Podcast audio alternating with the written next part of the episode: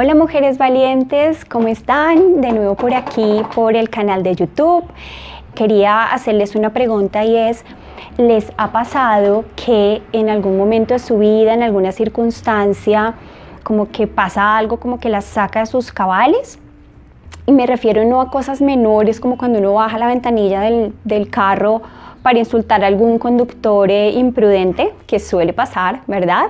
Sino cuando realmente uno estalla porque ha estado como a lo mejor guardando un montón de sentimientos y de pensamientos y de emociones que no ha procesado adecuadamente y pasa algo que las detona y estalla realmente y puede ser que entres en un mar de llanto o que te pongas súper molesta súper brava y bueno, como que esto fue un cataclismo. A eso me refiero cuando eh, hablo de lo que es una crisis emocional. Y hoy vamos a hablar precisamente de cinco tácticas que puedes aplicar cuando tú estás en medio de una crisis emocional aguda. Mi nombre es Vicky Dueñas, soy psicóloga, me especializo en ayudar a mujeres a superar la ansiedad, la depresión y las crisis emocionales a través de la terapia online fundamentalmente y este es mi canal de YouTube. Espero que te suscribas para que puedas seguir viendo mis contenidos y que le des clic a la campanita para que puedas estar al tanto de las notificaciones de los videos nuevos que vayan saliendo en este canal y también te voy a invitar a que me sigas a través de redes sociales. Por acá en alguna parte te voy a dejar la información para que puedas también buscarme en las otras redes en las que hago presencia. Bien, entonces empecemos hablando de qué es una crisis emocional. Una crisis emocional es, em, a ver, arranquemos diciendo que es como el resultado de la acumulación de emociones y sentimientos que no han sido procesados, elaborados adecuadamente y que en un momento determinado, frente a algún detonante en particular, eh, bueno, sale todo ese contenido y tú estallas. Por lo tanto, es una situación intensa, aguda y súbita. Es como que tú estás aparentemente tranquila, pero pasa una situación en la cual se activa toda esa información, llamémoslo así, porque en realidad son emociones y sentimientos que tú no has procesado, no has elaborado, te has venido como tragando toda esa información y en un momento dado, generalmente en el menos adecuado, estallas, ¿verdad? Por lo tanto, supone una pérdida de equilibrio emocional. Y esa pérdida de equilibrio emocional es difícil de recuperar. Eh, y es difícil de recuperar por la intensidad de los sentimientos y porque supone un desbordamiento de esas emociones que en algún momento ya no van a ser fáciles de retener. Te voy a dar un ejemplo que, bueno, escuché en, en, algún video de YouTube que me pareció perfecto y es como si tú tuvieras un armario donde tú guardas las toallas y, bueno, las sábanas y toda la ropa de cama y cada vez que lo abres metes una sábana, metes algo. Empiezas a hacerlo así hasta que empieza a llenarse, ¿verdad? Ese, ese armario y cada vez te es más difícil cerrar las puertas. Va a llegar un punto en que las puertas por el peso y pues por, por, la gran cantidad de cosas que hay adentro, pues se van a abrir. Y al abrir va a salir todo eso que estaba allí, que a lo mejor no estaba ordenado, que lo metiste un poco en desorden y el cataclismo, ¿verdad? Es decir, ahí es cuando aparece la crisis emocional. Por lo tanto, es un desbordamiento de emociones. Otra característica muy importante es que genera pensamientos negativos, por supuesto, pero además la persona entra en un patrón mental irracional. O sea, no basta con pensar como qué difícil es la vida o me molesta mucho esto que está pasando, sino te dejas llevar y casi que te escalas en, eso, en esa negatividad. Terminas diciéndote que la vida no tiene sentido, que todo es un desastre, que tu vida está de cabeza, que no vas a poder recuperar eh, la tranquilidad y que se acabó el mundo más o menos. Entonces hay una gran dosis de negatividad. Y otro aspecto, para terminar de explicarte qué es, es que tiene un carácter temporal, es decir, toda crisis emocional tiene un principio y tiene un final súper bien definidos.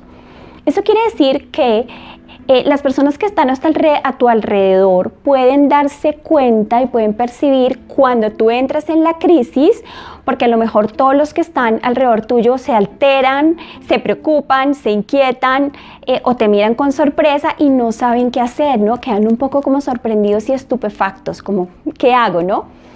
Y también al terminar, tú notas que hay un cambio, ¿no? Que cuando la crisis termina, hay un cambio muy marcado en el antes y el después. Después puedes estar otra vez tranquila, autorregulada. Entonces, eh, los límites temporales de las crisis emocionales, eh, tal y como la estamos definiendo acá, pues son súper bien definidos. Eso es lo que es una crisis emocional. Ahora bien, ¿qué hacemos cuando hay una crisis emocional?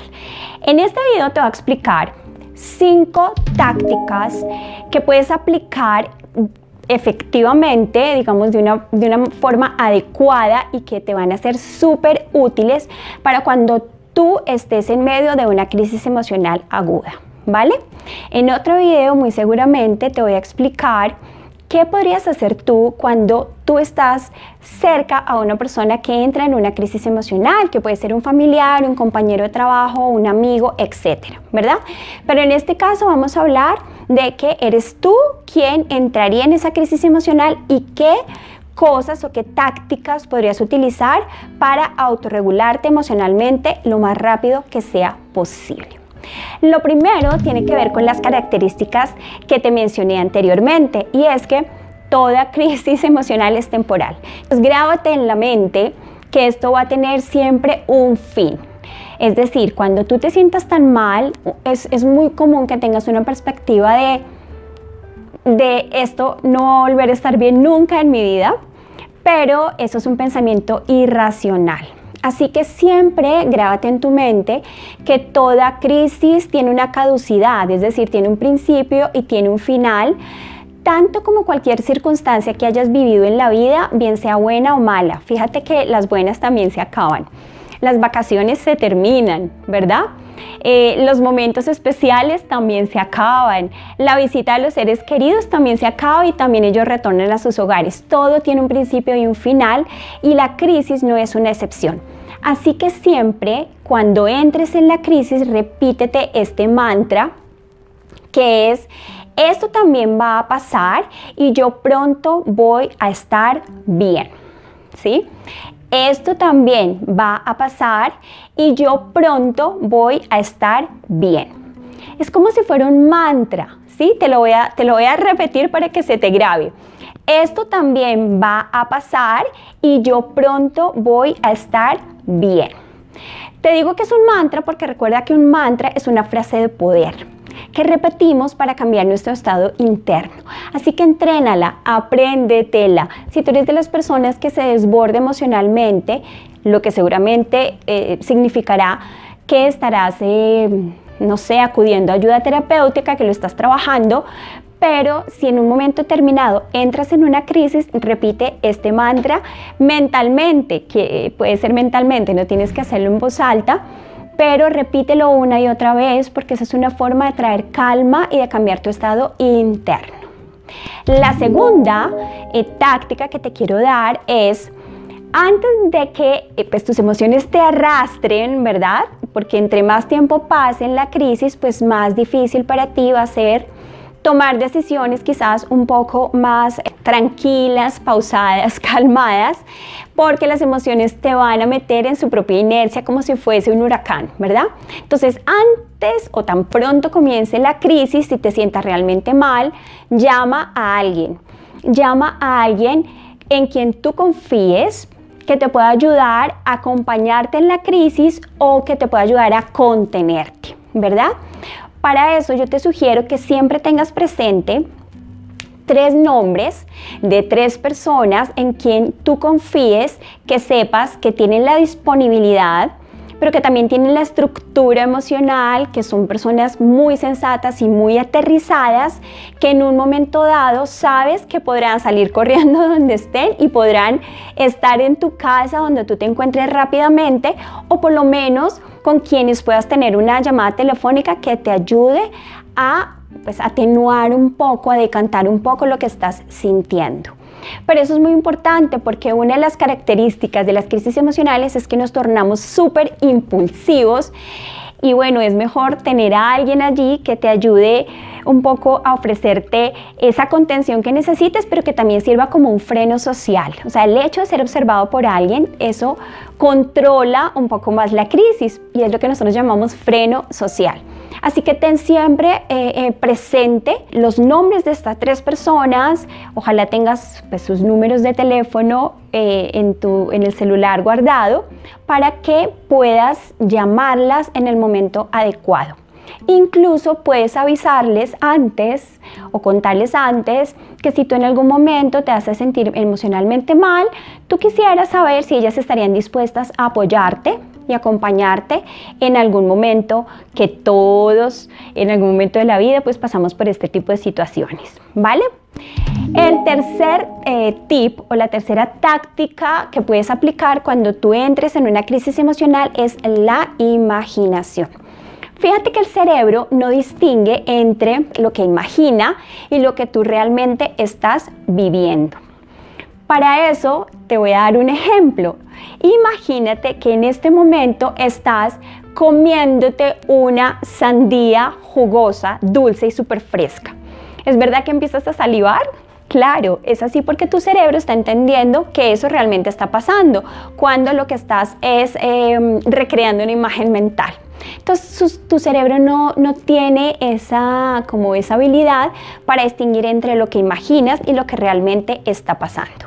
Así que una muy buena táctica es que rápidamente imagines que la situación pues, que motivó la crisis, el problema, la dificultad o la misma crisis ya pasó. Imagínate a lo mejor un par de días o unos tres días después de que todo haya sido resuelto. Imagínate en un lugar muy bonito, rodeado de la gente que tú quieres, muy bien vestida, tomándote un café, un vino, bueno, algo que sea agradable para ti. Imagínate en esa situación recordando en esa imagen mental que ese problema ya se resolvió y que te sientes súper tranquila, te sientes muy bien. Y a esa imagen mental, a esa escena mental, te voy a pedir que le añadas tantos estímulos visuales, auditivos y sinestésicos como sean posibles. Visuales como color, formas, texturas, auditivos como sonidos, música, el sonido de las voces de las personas riéndose, el sonido de tu voz y sinestésicos como la sensación de bienestar, de seguridad, de tranquilidad, de calma que tienes sabiendo que el asunto que detonó la crisis, que en esta escena mental ya queda en el pasado, ya fue resuelto. ¿Por qué? Porque el cerebro eh, interpreta la realidad y crea representaciones mentales utilizando los sentidos. Entre más detalles les, le pongas tú a esa escena mental, tu cerebro más va a entender que realmente todo está bien y te vas a poder autorregular con mayor facilidad. Bien, el, vamos en el tercero. El cuarto tip o táctica que quiero que apliques es uno que es eh, realmente importante cuando estamos hablando de emociones intensas o fuertes y es no luches. Hay una, hay una máxima que uno utiliza mucho en psicología, bueno, y comúnmente también que es a lo que te resistes, persiste. ¿Qué quiere decir eso? Que si tú estás sintiendo una rabia descomunal o que estás sintiendo un dolor profundo, o que te sientes súper devastada por algo que está pasando, el hecho que tú intentes frenar esas emociones, ocultarlas, taparlas, reprimirlas, aplacarlas de alguna forma, conscientemente, con mucha fuerza, eh, pues va a hacer que tú entres más en un estado de resistencia y de oposición, lo que va a fortalecer la emoción. Uno no debe luchar contra lo que está sintiendo así como a rajatabla, sino que debe aprender a fluir y observar lo que está experimentando.